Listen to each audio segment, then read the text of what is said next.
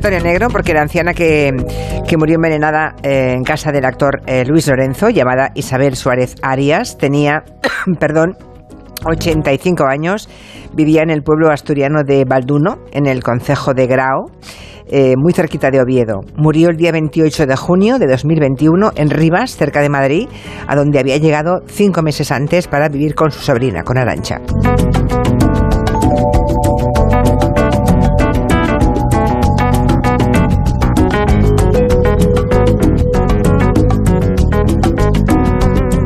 No sé, Luis y Manu, si podré seguir, ¿eh? Tengo una especie de picor de cuello Ya- ya te alérgico, oímos, supongo, ya. que no puedo. bueno, en fin, que mm, estamos hablando de, de, esta, de esta pobre señora que, mm, bueno, parecía que había tenido una muerte natural en casa de, de Arancha, su sobrina, y de Luis Lorenzo, que era su pareja, el, el actor Luis Lorenzo.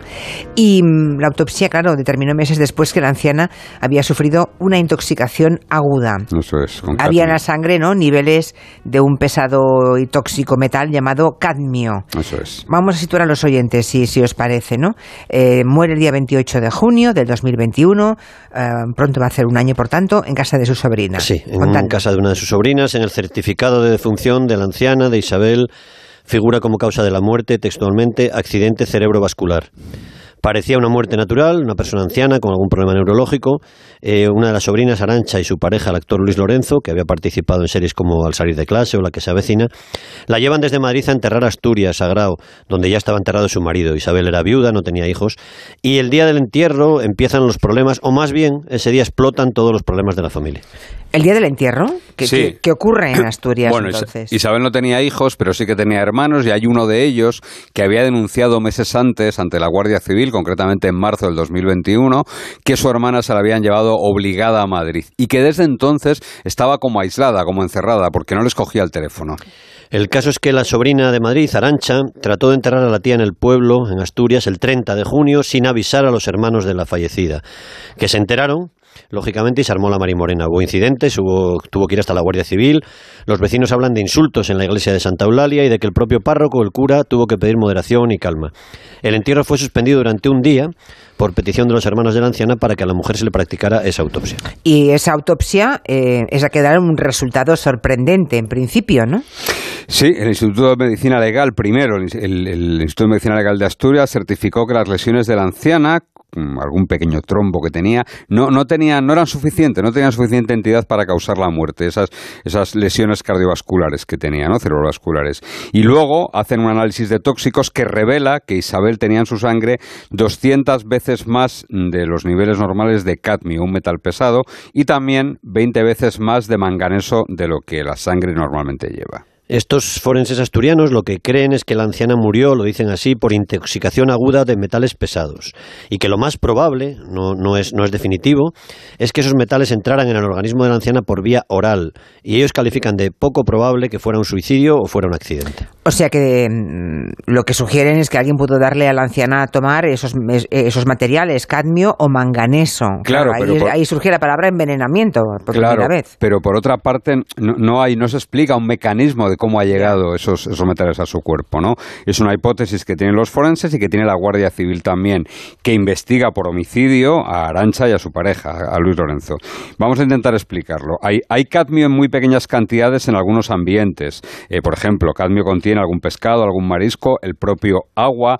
Los fumadores crónicos, después de muchos años, acumulan bastante cadmio, cinco o seis veces más de cadmio mm, mm, de lo normal en el organismo, ¿no? Lo que pasa es que en España nunca se había dado un caso como este, con 200 veces más de cadmio por mucho que, por ejemplo, Asturias sí que registra niveles muy altos de cadmio, por entre otras cosas, por Asturiana del Zinc, por la fábrica que hay ahí. Se- ya, pero se puede comprar como algún otro elemento letal, por ejemplo, como Sí. matarratas o pesticidas, sí, se puede Se comprar. puede comprar en pilas, en baterías de algunos aparatos electrónicos, en disolventes de pintura, en fertilizantes, en algunos tintes de pelo, pero no es fácil de obtener. ¿eh? Y es un enigma cómo llegó tanto cadmio a la sangre de, Isabel. Hay un dato importante en la autopsia, que es que el veneno estaba en la sangre de la anciana, pero no, no estaba en el hígado, no estaba en su pelo, y alguna vez hemos explicado aquí, recordad Asunta Basterra, cómo si alguien es intoxicado con drogas o con venenos durante un tiempo sostenido, es decir, si poco a poco se le va envenenando, eh, eso deja rastro en el cabello y en otros órganos del cuerpo, ¿no? En el pelo, cada mes de vida de alguien se refleja en un centímetro de pelo, y en ese centímetro se contiene todo los tóxicos que hubiese podido tomar.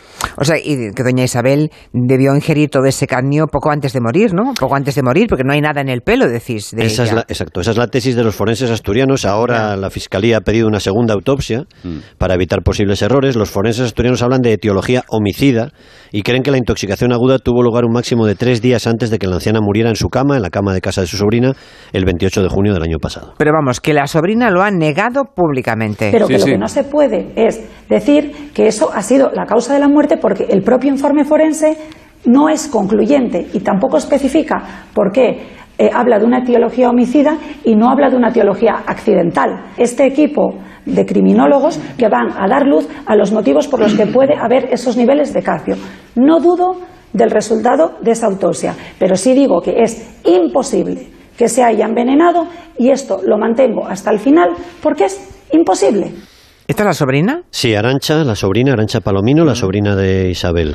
Ella creo que está apuntando la posibilidad, que apunta también en una entrevista en el diario El País, una eminencia, que es el director del Instituto Nacional de Toxicología, don Antonio Alonso, forense, que habla de que hay casos en China donde el organismo, después de fallecido, produce esos niveles de cadmio al descomponerse. ¿no?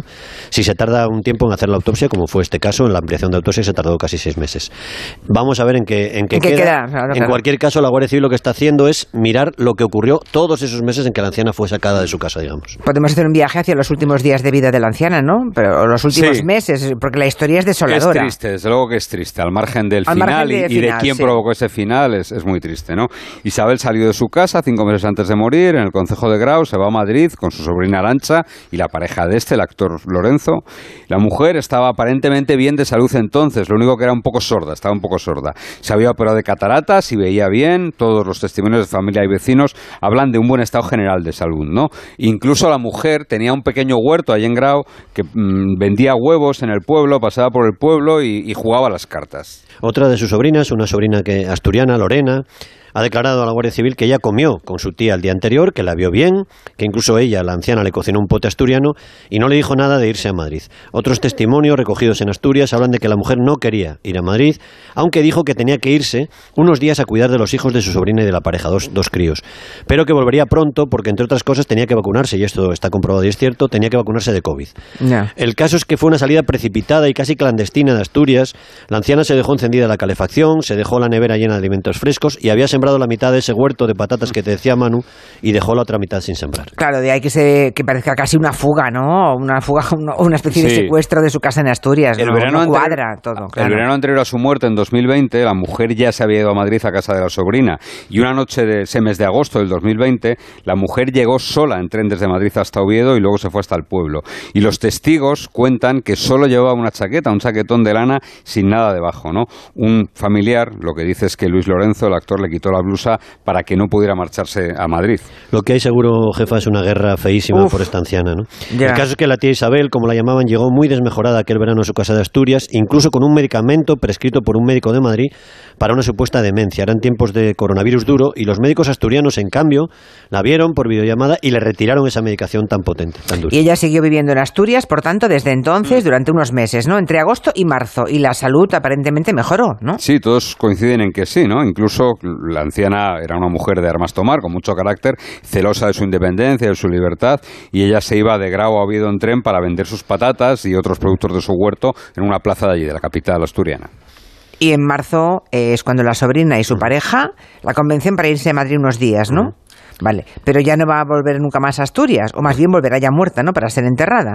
Eh, ¿Qué se sabe de lo que ocurrió en ese lapsus de tiempo? Bueno, más tristeza, ¿eh? La historia de una anciana empieza a sufrir graves problemas de salud nada más llegar a Madrid, una semana o cinco días después, el 15 de marzo ya sufre temblores, ya tiene fallos de memoria. Los médicos asturianos, insisto en esto, no advirtieron problemas serios de salud, los de Madrid sí, y este es otro de los grandes enigmas de esta historia. Y el 30 de marzo, que apenas lleva 20 días, un hospital privado de Madrid le diagnostica un deterioro cognitivo, una una demencia posiblemente motivada por, por el Alzheimer. Hay un primer dato que la Guardia Civil considera relevante. En el informe del hospital se habla de que la anciana acude con su hija. Isabel no tenía hijas y todo indica que su sobrina se hizo pasar, Arancha se hizo pasar por su hija. Eh, o sea, puede ser un error o puede ser una negligencia, ¿no? El caso es que la anciana mm, digamos, va teniendo cada vez episodios más preocupantes de salud. Sí, el 1 de junio la sobrina lleva a Isabel a un centro de salud en Rivas Vaciamarí, donde viven. El médico que la atiende piensa que doña Isabel está sufriendo un ictus porque tiene la boca torcida, habla con mucha dificultad. El doctor pide una ambulancia para trasladarla al hospital y se lo comenta a la sobrina que actúa, según el testimonio jurado de este médico, de una forma muy sorprendente. ¿Por qué de forma sorprendente? O sea, ¿qué, ¿qué hizo la sobrina cuando el médico le dijo que su tía estaba sufriendo un ictus y Pues- había que llevarla a un hospital con urgencia? El doctor Ceballo, así lo ha contado la Guardia Civil, ha declarado que la sobrina le contestó que a ella le venía fatal, que tenía que hacer los deberes con su hijo y se marchó y dejó a ella a la mujer. El médico fue quien se quedó con la anciana esperando la llegada de la ambulancia, que llegó a las nueve y media de aquella noche y la llevó hasta el hospital. Seis días después, el 7 de junio, a la mujer sí que se le diagnostica una demencia degenerativa de tipo Alzheimer con un avance rapidísimo. Y luego 21 días después es cuando muere finalmente, ¿no? Lo asombroso en todo esto es el cadmio, ¿no? Ese veneno encontrado en su cuerpo. Imagino que la Guardia Civil habrá investigado qué, qué fue ocurriendo con la anciana todos esos meses en Madrid, ¿no? Mientras perdía la salud. Sí, porque pasaron muchas cosas de otro tipo. ¿eh? Eh, se ha investigado en todas las direcciones y hay una palabra que explica mucho del calvario de la tía Isabel y es dinero. Cinco días después de trasladarla... Pero no tenía tanto tampoco, ¿no? Bueno, depende, Bueno. depende. Cinco Ya. días después de trasladarla desde Asturias, su sobrina Arancha escribe de puño y letra en su agenda personal esta anotación: Caja Rural, dos puntos, 60.932 euros. Y entre paréntesis, Isabel. Ahí empieza una batalla, ella, Arancha, por controlar el dinero de su tía y también la herencia. Vigila el patrimonio de la mujer, según la Guardia Civil siempre. Se enzarza con la caja rural porque en el banco no le dan acceso a otros depósitos de la anciana que tenía a plazo fijo. Y cuando su tía está ya muy enferma, logra cambiar el testamento a su favor el 7 de mayo del año 2021. 14 días después, consigue que un notario le dé un poder para manejar las cuentas de la anciana que ya estaba muy enferma. Y lo cierto es que, en honor a los notarios, hay que decir que Arancha y el actor consiguieron que lo firmara el tercer notario al que fueron. Fueron a dos anteriores que dijeron que no. No quisieron. El notario que firmó está citado a declarar la semana que viene. Ya, ya, ya. Es importante señalar que en todos esos meses de deterioro, los familiares asturianos de Isabel intentaron hablar con ella sin conseguirlo, nunca. Y también, porque esto podría ser cosa de la guerra familiar, pero también los médicos del Centro de Salud de Asturias han declarado que fueron incapaces de hablar con ella. Una de las parientes de Isabel envió un audio, un mensaje de audio a la sobrina, Arancha, diciéndole que estaban preocupados. Y la sobrina le responde amenazándola con ir al juzgado si no las dejan tranquilas. Pero ese mismo mes de mayo, mientras consiguen el poder sobre el dinero y la voluntad de la anciana, digamos, ellos contratan una cuidadora para que la atienda, ¿no? Sí, llaman a una empresa que se llama Feliz Vita y una cuidadora, se, una cuidadora se empieza a ocupar de la anciana, ¿no? Solo trabaja un día, la primera y la segunda, Ana Elizabeth, está con ella hasta el día de su muerte y de hecho es la persona que la encuentra muerta en la cama.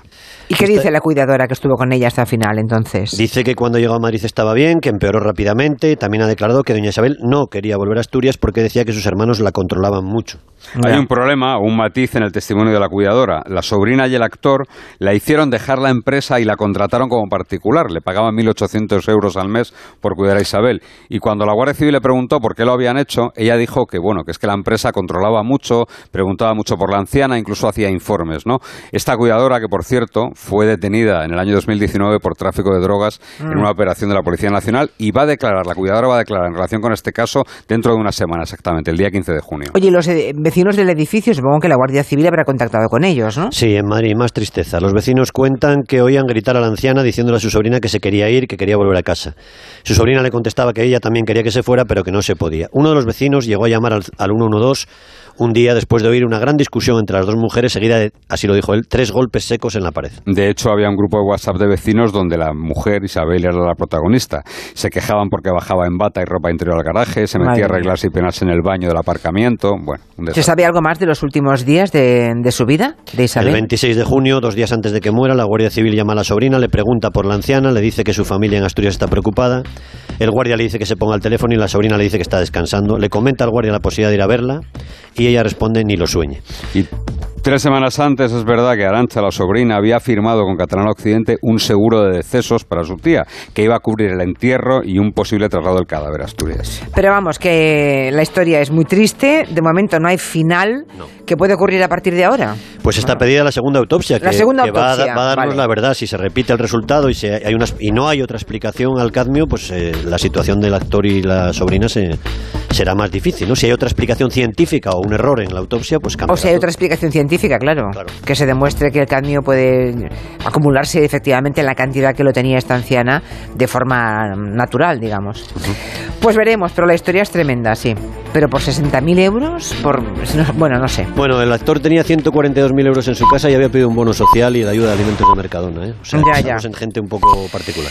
Bueno, pues ahí lo dejamos de momento. Gracias, chicos. Hasta la semana que viene. Adiós. Adiós. Adiós. Tiempo ahora de Endolex de los amigos de Kern Pharma. Ex jefa pesada.